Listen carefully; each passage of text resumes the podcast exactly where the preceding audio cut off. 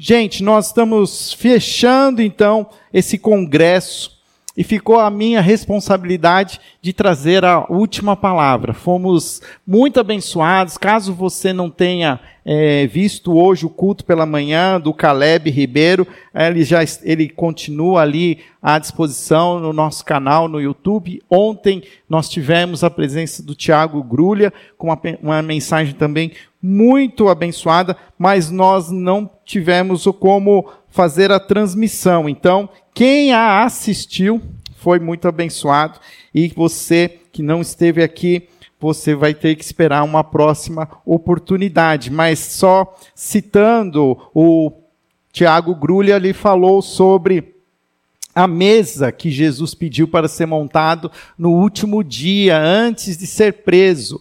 A, a, mesmo diante de tantas circunstâncias, de tanta tensão, e de tantas lutas, o que ele ansiava, e o texto deixa claro no Evangelho de Lucas, é que ele queria estar junto com os seus irmãos, com os seus discípulos. Ele ansiava por estar sentado à mesa. E eu creio que isso é uma experiência muito enriquecedora que pode ser experimentada também num ambiente de pequeno grupo. A gente brinca muito entre os que já estão. É, engajados em pequenos grupos, que nós muitas vezes temos um tempo muito grande de comunhão, de comida, mas isso tem um sentido também que de, de bênção, de espiritualidade, de entender que somos família e que sentamos à mesa juntos. Ali Jesus com os seus discípulos, eles eram todos um, irmãos em Cristo. E isso é algo que a gente repete também. Hoje o Caleb trouxe uma palavra baseada na carta de Filemon,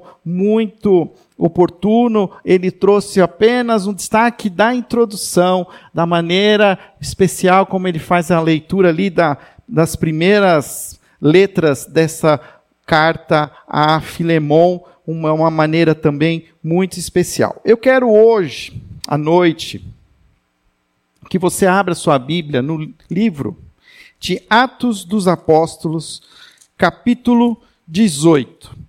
Essa semana eu estava buscando o texto para repartir com os irmãos hoje à noite e parei sobre esse texto e falei, eu vou trabalhá-lo, talvez de uma maneira um pouco diferente, e vou aqui me arriscar numa com reflexão bem diferente que talvez que alguns já tenham feito, mas fiquem é, calmos que vai ser uma reflexão bíblica, tá, gente? Não é nada diferente, não.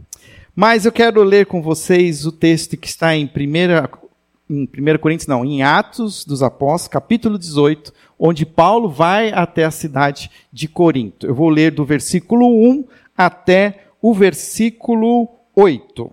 Diz assim: Depois disso, Paulo saiu de Atenas e foi para Corinto.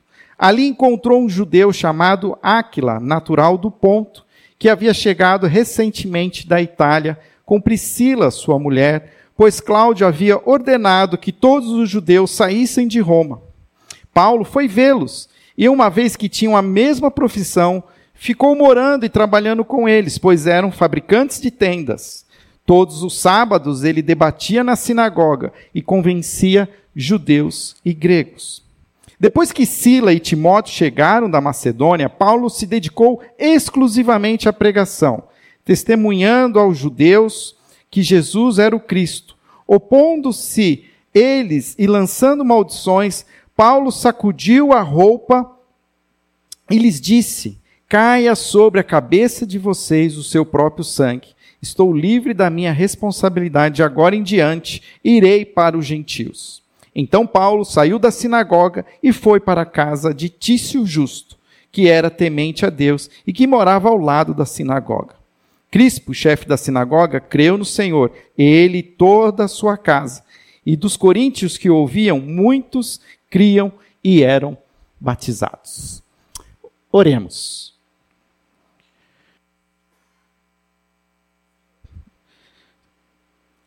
Senhor, ajuda-nos agora também a entender a tua palavra, a aplicá-la, Senhor, aos nossos corações e às nossas vidas. Que o Senhor agora também acalme o nosso coração e os nossos pensamentos, para podermos estar, Senhor, concentrados naquilo que o Senhor falará a nós. Em nome de Jesus. Amém. Nesses oito versículos, nós vamos ver o apóstolo Paulo chegando em Corinto, uma cidade ali da, da Grécia, onde ele encontra Áquila e Priscila. Juntos eles começam a trabalhar como fazedores de tenda, combinando então esse trabalho manual com a pregação do evangelho. E essa passagem ela destaca essa importância de você é, entender que existem dons, talentos, vocação, profissão que você pode usar, e isso tudo tem muito a ver com aquilo que eu já falei anteriormente sobre os dons, e que a gente pode usar tudo isso não só para no, no nosso próprio sustento, mas para o próprio sustento do ministério. E como Deus também nos coloca em lugares estratégicos para testemunhar. Paulo, ele vai enfrentar muita oposição. Mas Deus o encoraja. Eu não li esse versículo, mas a partir do versículo 9 diz o texto que o Senhor falou com Paulo e disse para ele não ter medo, para ele continuar falando e não ficar calado, pois Deus estava com ele e que ninguém lhe ia fazer mal ou ia feri-lo, porque tinha muita gente naquela cidade que deveria conhecer quem é Jesus. E Paulo, então, encorajado, ele continua pregando o evangelho.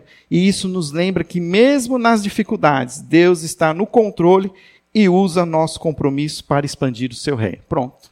Esse é o resumo. Já preguei. Gente, isso na verdade seria aqui o, a parte mais, é, vamos dizer assim, a introdução, resumo. Mas eu queria destacar três, três palavras não só palavras, mas como é que eu posso dizer assim? O, o texto ele vai destacar três ambientes, eu acho que é melhor assim, três ambientes, ambientes diferentes e que estão relatados nesse registro nesses oito capítulos, nesses oito versículos. O primeiro ambiente é a cidade de Corinto. O segundo ambiente que eu vou destacar é a sinagoga. E o terceiro ambiente que eu quero destacar é a casa, é a casa do Tício Justo.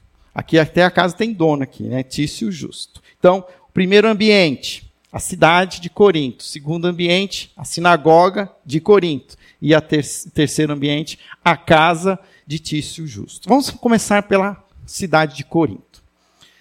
Não sei quantos de vocês estão familiarizados e conhecem o contexto, mas a cidade de Corinto era uma cidade muito importante nos tempos bíblicos. Era uma cidade grega que foi conquistada pelos romanos, quando então o Império Romano ele trouxe o seu apogeu, ele conquista Corinto, mas ele destrói Corinto. A cidade de Corinto fica quase 100 anos em ruínas, até que o próprio Império Romano decide reconstruir Corinto. E a cidade de Corinto vira uma beleza de cidade com toda a infraestrutura, fica uma cidade assim, aquela cidade boa de morar.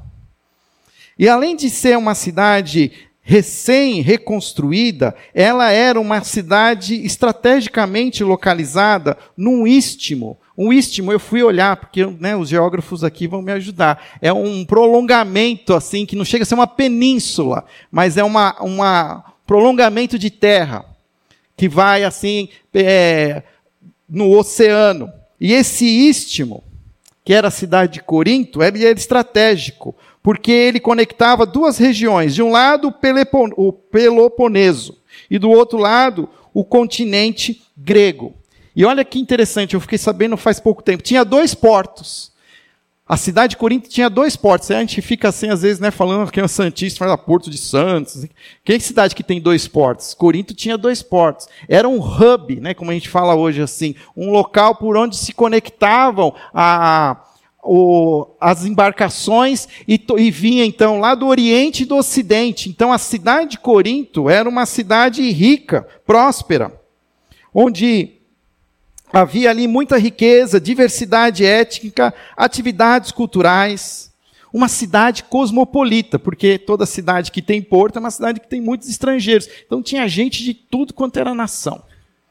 Mas a cidade de Corinto também era conhecida, porque nessa cidade existia um templo a uma deusa chamada pelos romanos de Afrodite. ou a deusa Artemis para os gregos. Esse templo de Afrodite era um templo gigantesco. E ele era dedicado a uma deusa da mitologia grega associada ao amor, à beleza, ao desejo, à fertilidade e aos prazeres sexuais. A adoração a esta deusa muitas vezes envolvia práticas sexuais e prostituição sagrada, como parte desses ritos.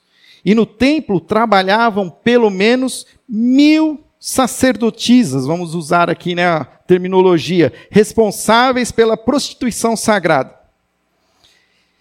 E tinha um termo que eles usavam, um termo grego, que eles falavam assim, corintizar. Não tem nada a ver com ser corintiano, viu? Você se contém, Alexandre. Mas o pessoal fala assim, eu hoje eu vou corintizar que era uma expressão daquela época, mas que era algo como se a gente falasse, eu vou hoje enfiar o pé na jaca. Era exatamente assim, num português bem popular. Corintizar. O que, que significava? Era uma conotação histórica e cultural que se referia a um estilo de vida associado à própria cidade. Especialmente durante o período romano, que descrevia uma vida marcada por luxo, prazer e uma ética indulgente, muitas vezes ligada às práticas imorais e hedonistas. Era uma cidade que tinha um ambiente pesado. Era uma cidade rica, mas também era uma cidade imoral. Era uma cidade de muito movimento, mas era uma cidade perigosa.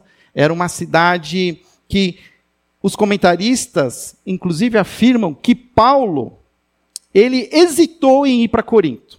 Porque ele dizia assim: ah, ali é um clima péssimo, ali vai ser difícil ter uma igreja é melhor nem ir para Corinto. O texto diz que ele sai de Atenas, capital lá da Grécia, e vai para Corinto.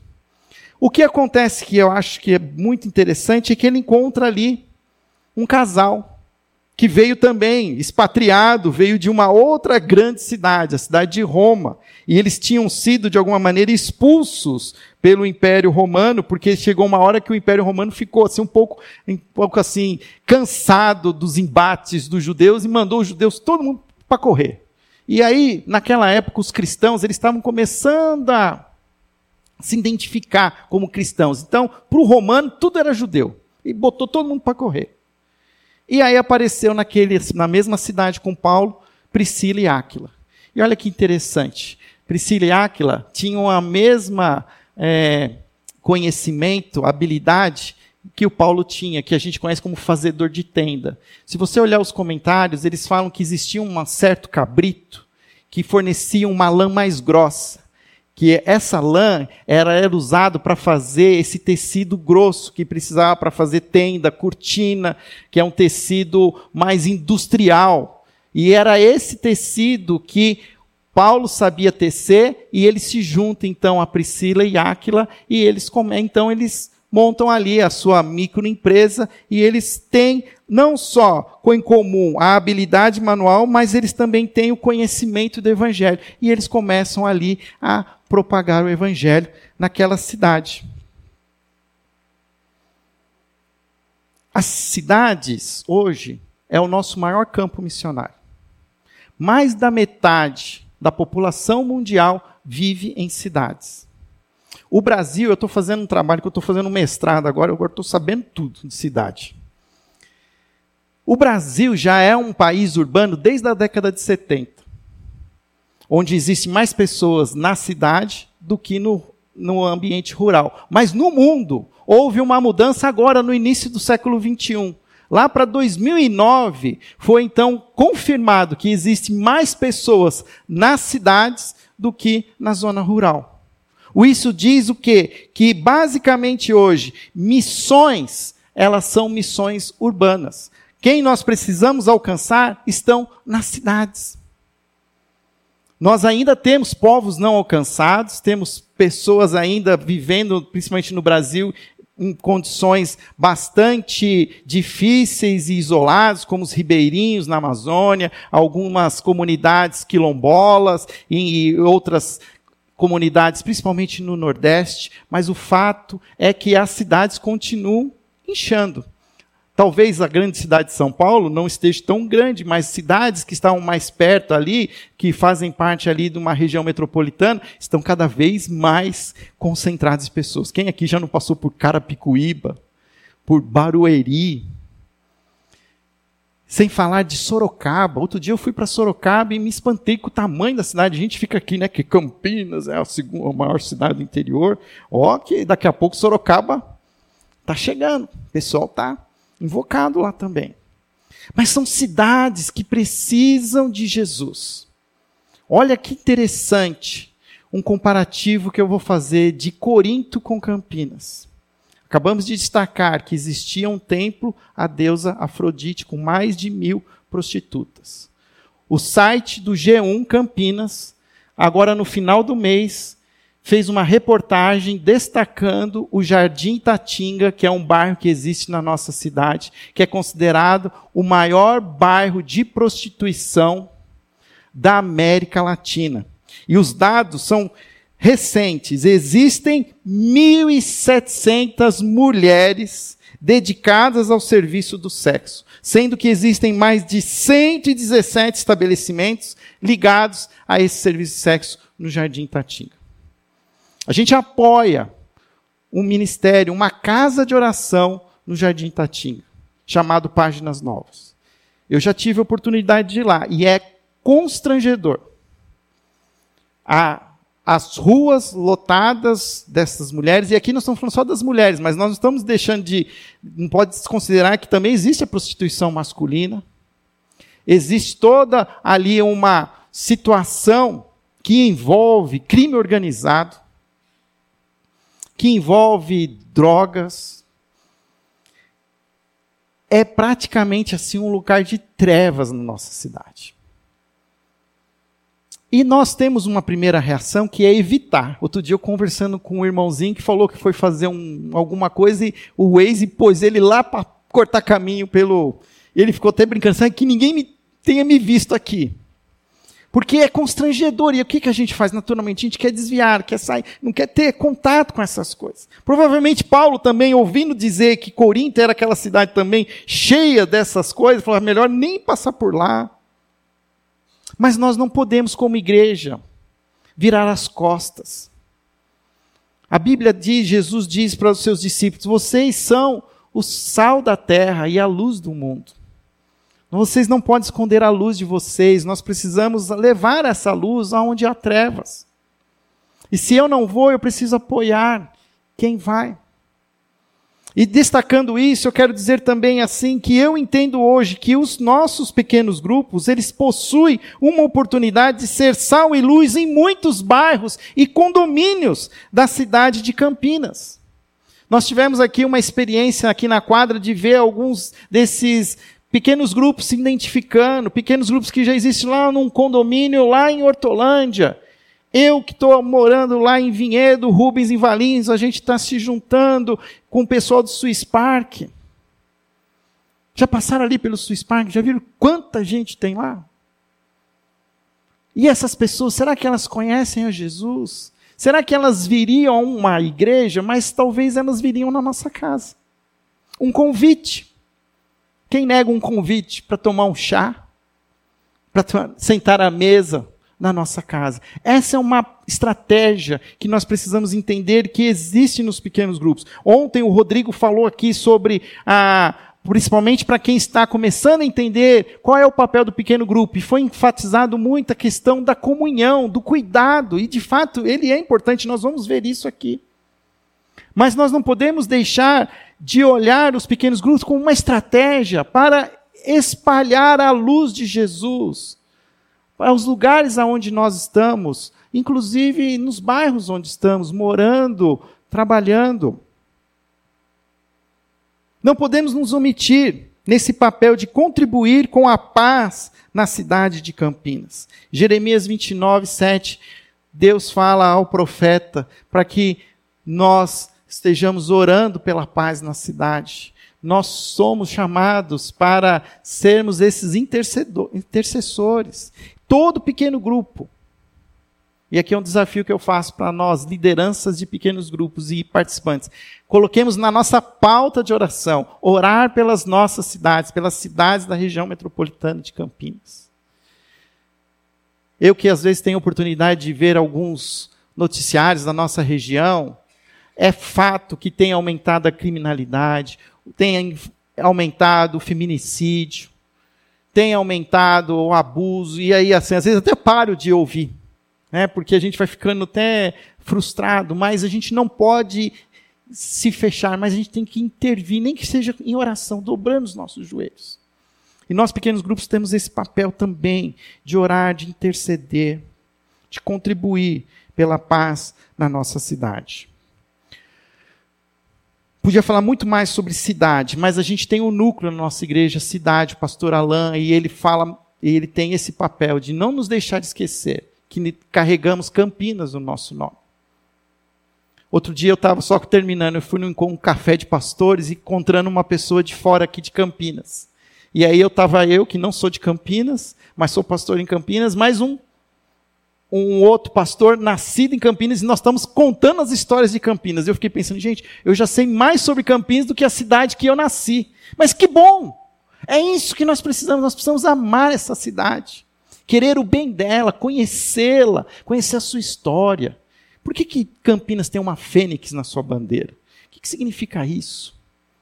A gente precisa entender. E a gente estava contando a história. Eu fiquei, achei legal porque o campineiro contava e eu né, emendava. Às vezes eu falava alguma coisa e ele terminava. Porque a gente precisa conhecer a nossa cidade, amá-la, servi-la. Vocês são a luz do mundo, vocês são o sal da terra. Não se pode esconder essa luz debaixo do sofá da nossa casa. O segundo ambiente, a sinagoga. O que eram as sinagogas? As sinagogas eram espaços de oração. Sinagoga já é um termo grego que era dado para um prédio construído pelos judeus para as reuniões. Ainda nesta época, ainda existia o templo em Jerusalém, que era onde estava a Arca da Aliança, aonde estava, aconteciam os ritos, inclusive os sacrifícios dos cordeiros. Até o final do século I, esse templo vai ser destruído pelos romanos, porque os romanos vão ficar cada vez mais irritados com os judeus e vão acabar com Jerusalém, mas ainda na época de Paulo ainda o templo ainda existia. Mas é fato que existiam casas de orações, casas de reuniões dos judeus em outros lugares, como havia uma sinagoga em Corinto. Essas sinagogas, elas centralizavam ali o ensino, centralizavam também a vida religiosa judaica, a vida social, proporcionavam um ambiente de desenvolvimento espiritual. E Paulo achou que ali seria um ótimo lugar para compartilhar o evangelho. E de fato ele fez isso. Em algum momento o evangelho foi bem recebido, em outros momentos ele começou a receber um pouco de, de confronto, a ponto que uma hora ele se irritou tanto que ele chega a falar assim, né? Ele bateu o pó da sua roupa e ele até trouxe uma palavra forte: caia sobre a cabeça de vocês o seu próprio sangue. Estou livre de responsabilidade. Lava as minhas mãos. Olha, eu já tentei. Falei tudo que eu podia, mas vocês não querem me ouvir. E eu acho interessante quando eu falo de sinagoga, porque parece que nós, seres humanos, a gente gosta de um prédio sagrado.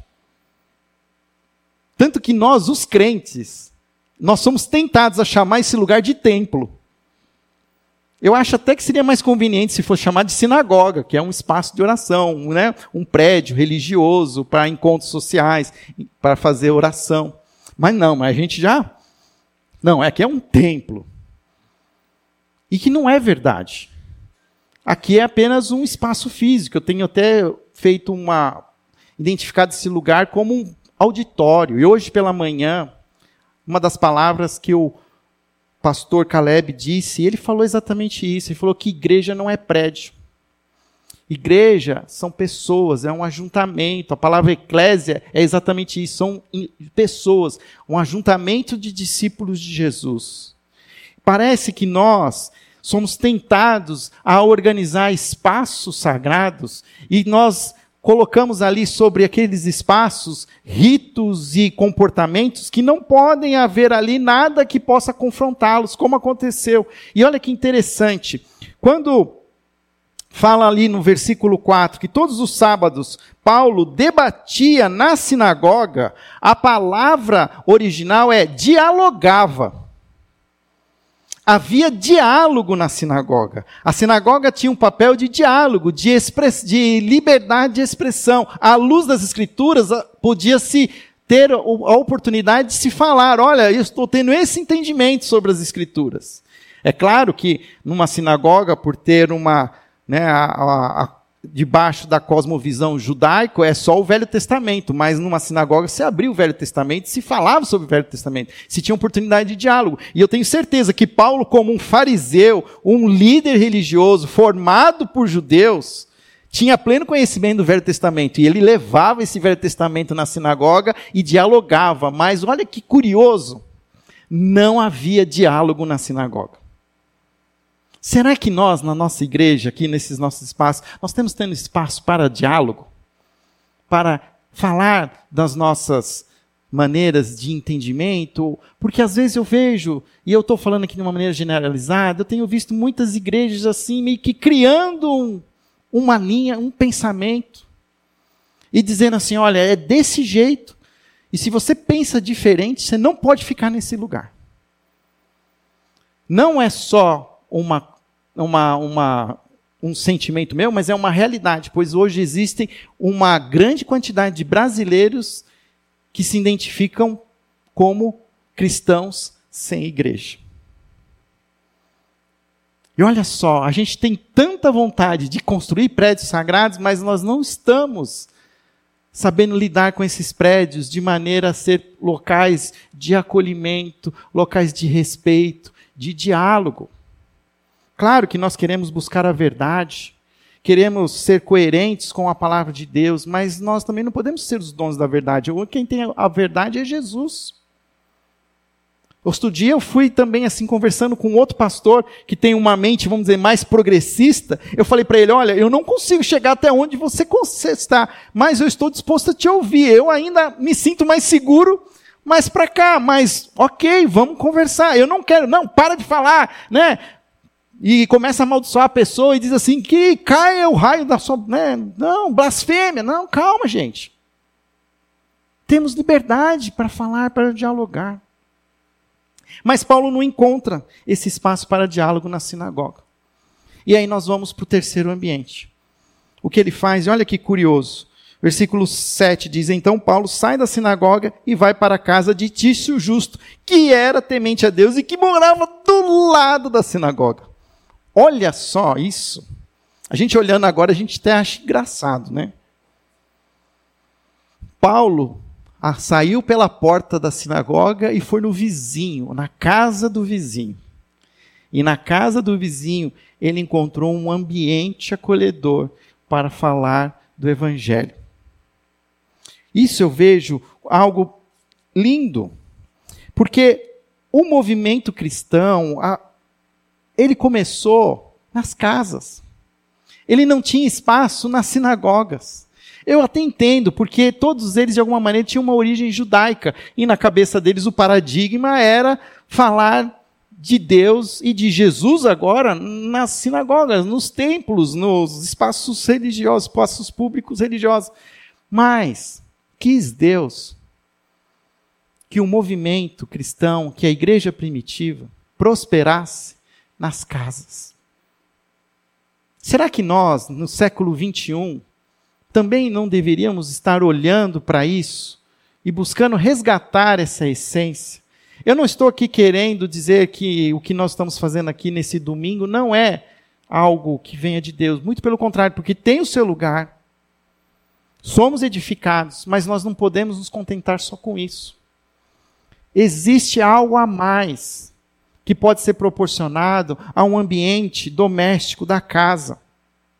Onde pode haver aquilo que o pastor Caleb falou hoje pela manhã, e ele usou a expressão a cooperação e a comunhão Porque ali, é, gente, aqui eu estou na frente, eu estou mais alto que vocês, mas na nossa casa a gente senta, todo mundo junto, senta e fica no mesmo ambiente. Quem está dando a mensagem também está sentado, está compartilhando, está conversando. Ali é, é, uma, é um encontro e é uma coisa bacana que o pastor Caleb também falou hoje de manhã, que ele falou que igreja é um lugar de irmãos e irmãs onde os títulos ficam da porta para fora. Aqui ainda, muitas vezes, eu sou o pastor Fábio, o pastor Fabinho. Tem alguns aí que já mais irreverentes, aí já me chamam de Fabinho. Brincadeira, pode me chamar. não Até porque nós temos um Fabião também, né? Então é mais fácil. Né? Tem o pastor Fabião e o pastor Fabinho. Mas existe algo que acontece nas nossas casas, que é o entrar na nossa rotina, na nossa intimidade.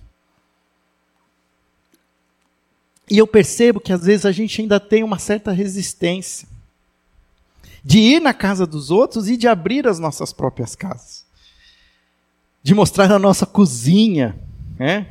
Não precisamos a, apresentar os nossos dormitórios, né, para aquele costume até de hospitaleiro que nós temos. Irmão, vem conhecer minha casa. Mas nós podíamos dizer: vem conhecer a minha sala, vem aqui sentar comigo, sentar na minha mesa. Eu estou vendo a Wanda ali. Toda vez que eu vou na casa da Wanda, a gente fica um pouquinho só na sala, mas depois nós vamos sentar lá na mesa, né, Wanda? Ah, mesa deliciosa aquela. Aí ela faz um monte de pão. É isso que a gente precisa resgatar. Os pequenos grupos têm isso. Pequenos grupos têm essa, esse espaço de cooperação, de comunidade. E sabe o que, que os cristãos faziam nas casas na época de Paulo? Repartia o pão e o cálice. A ceia do Senhor acontecia nas casas e não na sinagoga. Agora a gente fica, né? Tem a ceia. Daí alguém vem para mim e diz: Pastor, eu posso levar o cálice para o irmão tal que não está podendo. Né? Porque parece que tem alguma coisa que eu, a ceia não pode acontecer na casa do irmão. Mas era diferente. Era assim que começou. Mas a gente tem aquela coisa que a gente tem que institucionalizar, tem que criar os ritos. E eu sei que eu estou falando isso numa igreja de 124 anos. Não quero aqui desconstruir o passado mas quero provocar que nós podemos ser mais leves, podemos ser mais informais, podemos olhar para as Escrituras e perceber aquilo que é essencial, negociar o negociável e não negociar o inegociável. Quando eu era pastor de adolescentes, às vezes os pais vinham falar comigo: ah, não sei o que eu faço. Meu filho quer pintar o cabelo de verde. Verde nem pensar, mas vermelho até né? Brincadeira. Mas eu falava assim: pin, deixa pintar. Porque depois cresce o outro, corta. Isso daí é, negoci é negociável. Tem coisas que são inegociáveis. Se a gente só é não, não, não, não. Cansa. E às vezes, a gente, como igreja, a gente é tudo não, não, não. Vamos ser mais leves. Eu gosto do lema de mocidade para Cristo. E mocidade já ficou um termo antigo. Nem se usa mais. Né? Mas eu era da época da mocidade. Mas esse ministério que alcançava jovens, ele tinha um lema, ele tem um lema até hoje, que é ao compasso dos tempos, mas ancorado na rocha. Por isso nós escolhemos fechar este domingo à noite e começar este ano falando de pequenos grupos. Que para nós é algo essencial, é algo que ajuda e traz um, um oxigênio para a nossa religião, para a nossa espiritualidade cristã. Eu não ouso vir aqui de bermuda, mas eu vou na sua casa de bermuda. Eu vou à vontade, porque eu vou sentar na sua mesa. E uma coisa linda que o Tiago Grulha, eu achei legal esse negócio, viu, Rodrigo? Você põe sempre para pregar por último, porque eu vou pegar a mensagem de todo mundo o Tiago Grulha falou ontem à noite que a nossa mesa pode ser o lugar mais parecido com o céu. Olha, me arrepia. a nossa mesa pode ser o lugar mais parecido com o céu. Eu achei isso lindo. Há lugar na casa, a gente cantou. E a gente precisa entender isso. Meu desafio é que você deixe seu coração aberto.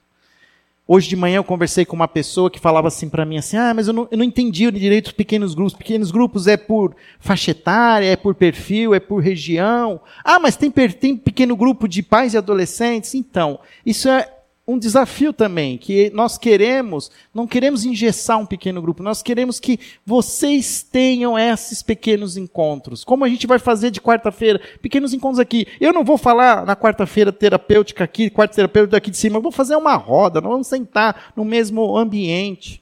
Como os jovens já fazem. Porque a gente não inventa nada, a gente tudo se copia. Então nós vamos copiar o que está funcionando.